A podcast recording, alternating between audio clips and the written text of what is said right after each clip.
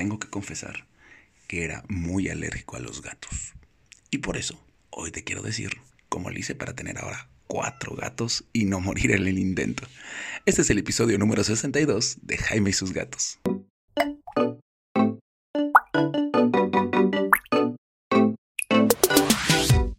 Yo soy Jaime, soy un cat lover, un amante de los gatos y comparto mi vida con cuatro maravillosos gatos, que para tenerlos tuve que hacer un cambio drástico en muchas de las formas en las que yo me comportaba dentro de mi casa, algo de higiene. ¿Por qué? Por una simple y sencilla razón era muy alérgico a los gatos, demasiado alérgico a los gatos y a mí me encantaban. Por eso es que cuando decidí adoptar a Mina, de lo primero que hice fue ver qué podía hacer yo para dejar de ser alérgico a los gatos y que no hubiera ningún problema, porque de algo estaba seguro desde un inicio. Una vez que un gato entrara a mi casa y fuera mi mascota, iba a ser yo su familia y su mundo y no iba a tener la forma de deshacerme de él solo porque yo me sentía mal.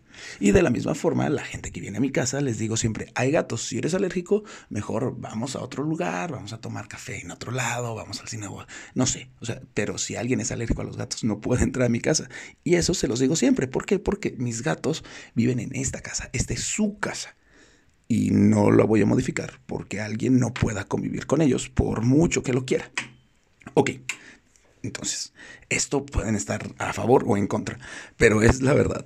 Yo sí vivo con la filosofía, no de que son mis gatijos, bueno, sí, sí los veo como mis gatijos, pero les doy su lugar como gatos. Ya hablaremos en alguna ocasión acerca de los peligros de humanizar a tus gatos, para ti y para ellos. Pero eh, sí los veo como parte de mi familia y tú no correrías a alguien de tu familia solo porque tú te enfermas al verlo. Sé que suena raro, pero llegaría a suceder, ¿no? Hablemos de entrada de las alergias. Y ah, también, importante, este podcast es de mi experiencia y de lo que yo hice, ¿no? Puede que en tu experiencia la situación sea diferente. Siempre consulta a algún alergólogo. De preferencia, busca un alergólogo que entienda que las mascotas son parte de la familia y que hay que hacer pasos para mantener a la mascota y que tú estés bien. ¿No? O sea, porque sí conozco muchos que dicen deshazte de ellos. Yo afortunadamente mi doctora me dijo, no te preocupes, vamos a trabajarlo. Y fue, ha sido trabajarlo y trabajarlo y trabajarlo, pero entendió perfectamente que mis gatos son parte de mi familia. Ahora sí, ¿qué es una alergia? Una alergia es la hiperreacción de tu sistema inmune.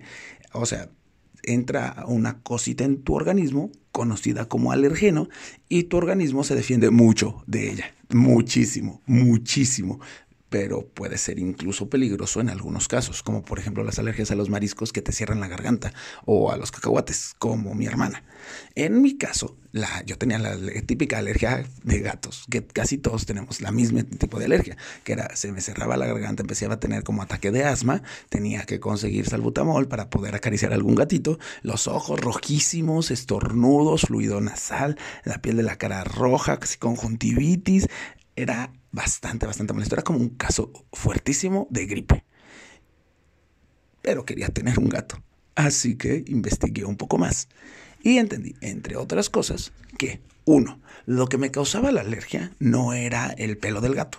Eso mucha gente dice, ah, es que soy alérgico al pelo del gato. Y están parados junto a mí, que la verdad si eres gatero, sabes que vas a tener pelo de gato.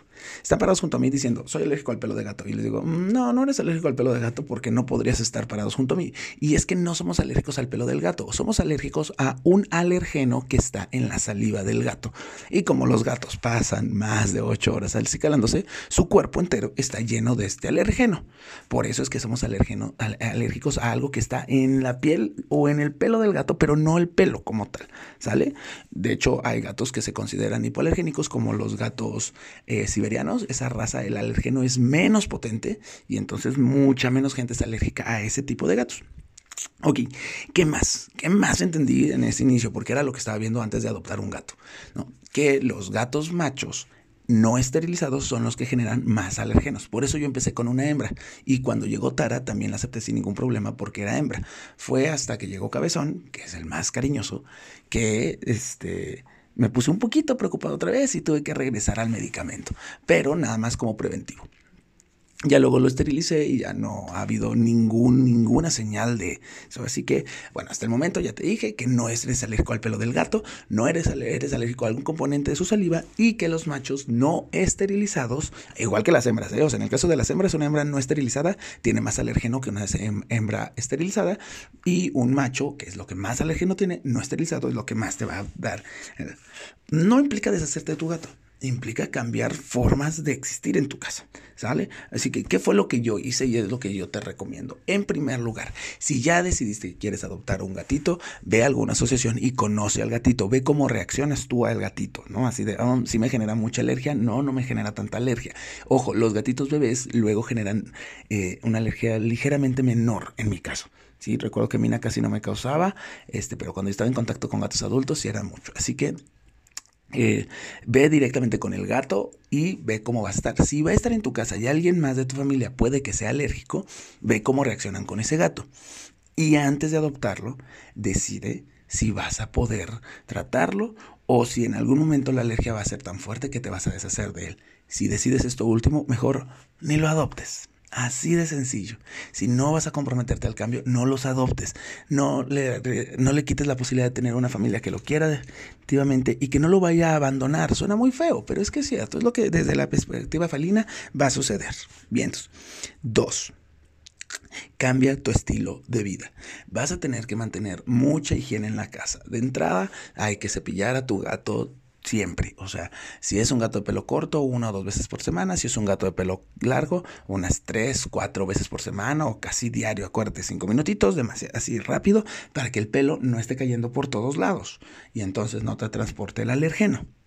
Dos, vas a tener que acostumbrarlo al baño una vez al mes, una vez cada seis meses, con lociones específicas para reducir el alergeno. Estas son, las puedes encontrar, consulta a tu veterinario. Bayer sé que tiene algunas lociones para reducir alergenos. Este, pero eso vas a tener que hacer, o sea, vas a tener que ponérselas a tu gato y tener la costumbre de ponerle a tu gato los tópicos para reducir los alergenos. Siguiente y muy importante, limpieza del hogar consíguete una aspiradora y aspira. ¿Para qué? Para que definitivamente no haya pelo en ningún lado, pelo suelto. Si te fijas, lo primero fue para que tu gato reduzca la cantidad de alergeno. Los que te voy a decir ahorita es para que en tu casa no se esconda el alergeno. Primero, aspirando, aspirando, aspirando, aspirando. Siguiente, si puedes deshacerte de alfombras, cojines y esas telas donde se puede esconder el alergeno, que son como muy, muy rugosas, difíciles de limpiar, también deshazte de ellas. ¿Para qué? Para que tu casa esté más prístina y entonces no tengas el riesgo de que haya alergeno escondido y después este, te acuestas encima del cojín y absorbes el alergeno y te lo detona, porque eso va a hacer que esté molesto para ti existir en tu casa y no queremos eso. Vientos. Además, vas a tener que conseguir un eh, purificador del aire o un humidificador incluso. Yo tengo un humidificador que nos ha ayudado mucho eh, a reducir también la cantidad de alergénico, la cantidad de pelo volando. Ya ven que además los, los, humidificadores tienen muchos beneficios para la salud, así que para mí eso ha sido maravilloso. Y puse plantas que absorben eh, toxinas en la casa, así que, y que no son tóxicas para mis gatos, como las listones, que también se conocen como las madres, ellas también purifican el aire y no son alérgicas en caso de que tú, no son eh, peligrosas en caso de que tu gato las muerda. Y por último, esteriliza, esteriliza, esteriliza. Eso te va a ayudar no solo para reducir tu alergia, sino para que tu gato viva mejor y viva feliz. Entonces, el resumen de qué es lo que pasó. En mi caso, cuando decidí que iba a adoptar gatos, primero me informé acerca de qué hacer. Sí, sí tuve que estar tomando medicamento durante un año, incluso ya que llegó Mina para este, que la terapia de shock funcionara. Y entonces ya no tuviera yo alergia a los gatos, ya no la tengo, eso me hace muy, muy, muy feliz. No te voy a decir el medicamento porque prefiero que consultes a tu doctor, no sé que yo te estoy automedicando y eso no lo voy a hacer. Después, Cambié mi estilo de vida en casa. Eh, tuve que acostumbrarme a tener más higiene, aunque todavía mi casa a veces está muy tirada. Aspiro, este, me encargo de que el humidificador mantenga la casa húmeda y el ambiente limpio. Sacudo las camas, no tengo cojines, no tengo alfombras, así que no hay lugar donde los alérgenos se pudieran haber escondido, lo cual me redujo mucho ese sentido. Y también me acostumbré al cepillado de mis gatos. Mis gatos se cepillan mínimo una vez a la semana, todos. ¿Para qué? Para que no haya pelo flotando, para que su piel esté limpia, para que no haya ningún riesgo de que yo pueda tener una reacción alérgica nuevamente porque sería peligrosísimo para todos. También yo no tuve que utilizar ningún tópico ni nada por el estilo para reducir el alergismo de mis gatos, porque además están esterilizados, no hay ningún problema en ese sentido. Yo ya me siento mucho mejor.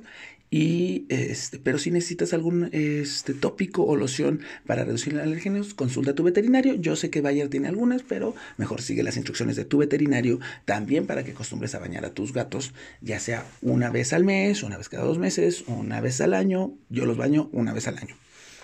Por último, me orienté para no abandonar a mi gato. Jamás voy a abandonar a mis gatos.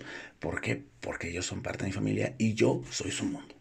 Así que las alergias son tratables. Consulta a tu alergólogo que sepa que tu gato es tu parte de tu vida. En caso de que tengas que abandonarlo porque tu vida ya está muy en riesgo, eh, voy a hacer alguna ocasión un episodio justo acerca de eso qué pasa cuando tenemos que dejar a nuestros gatos. Es muy buen tema, ¿eh? Así que espérenlo, ya saben, aquí lo importante es que todas las dudas que ustedes tengan las resolvamos. Si crees que eres alérgico, si este quieres que te recomiende algún doctor, déjame los busco. y si tienes algún doctor que puedas recomendar, pásame sus datos también para que si alguien me pregunta, yo inmediatamente se los comparta, ¿vale? Te recuerdo mi Instagram, arroba Jaime y su vida. Y también tengo mi TikTok como Jaime y sus gatos. En YouTube estoy como Jaime y su. Ahí estamos un poquito atrasaditos. No he subido todos los podcasts, lo voy a hacer en algún momento. Cualquier cosa, contáctame. Vamos a hacer esta comunidad gatera para que tú y tu gato estén juntos y felices por mucho, mucho tiempo. Nos vemos.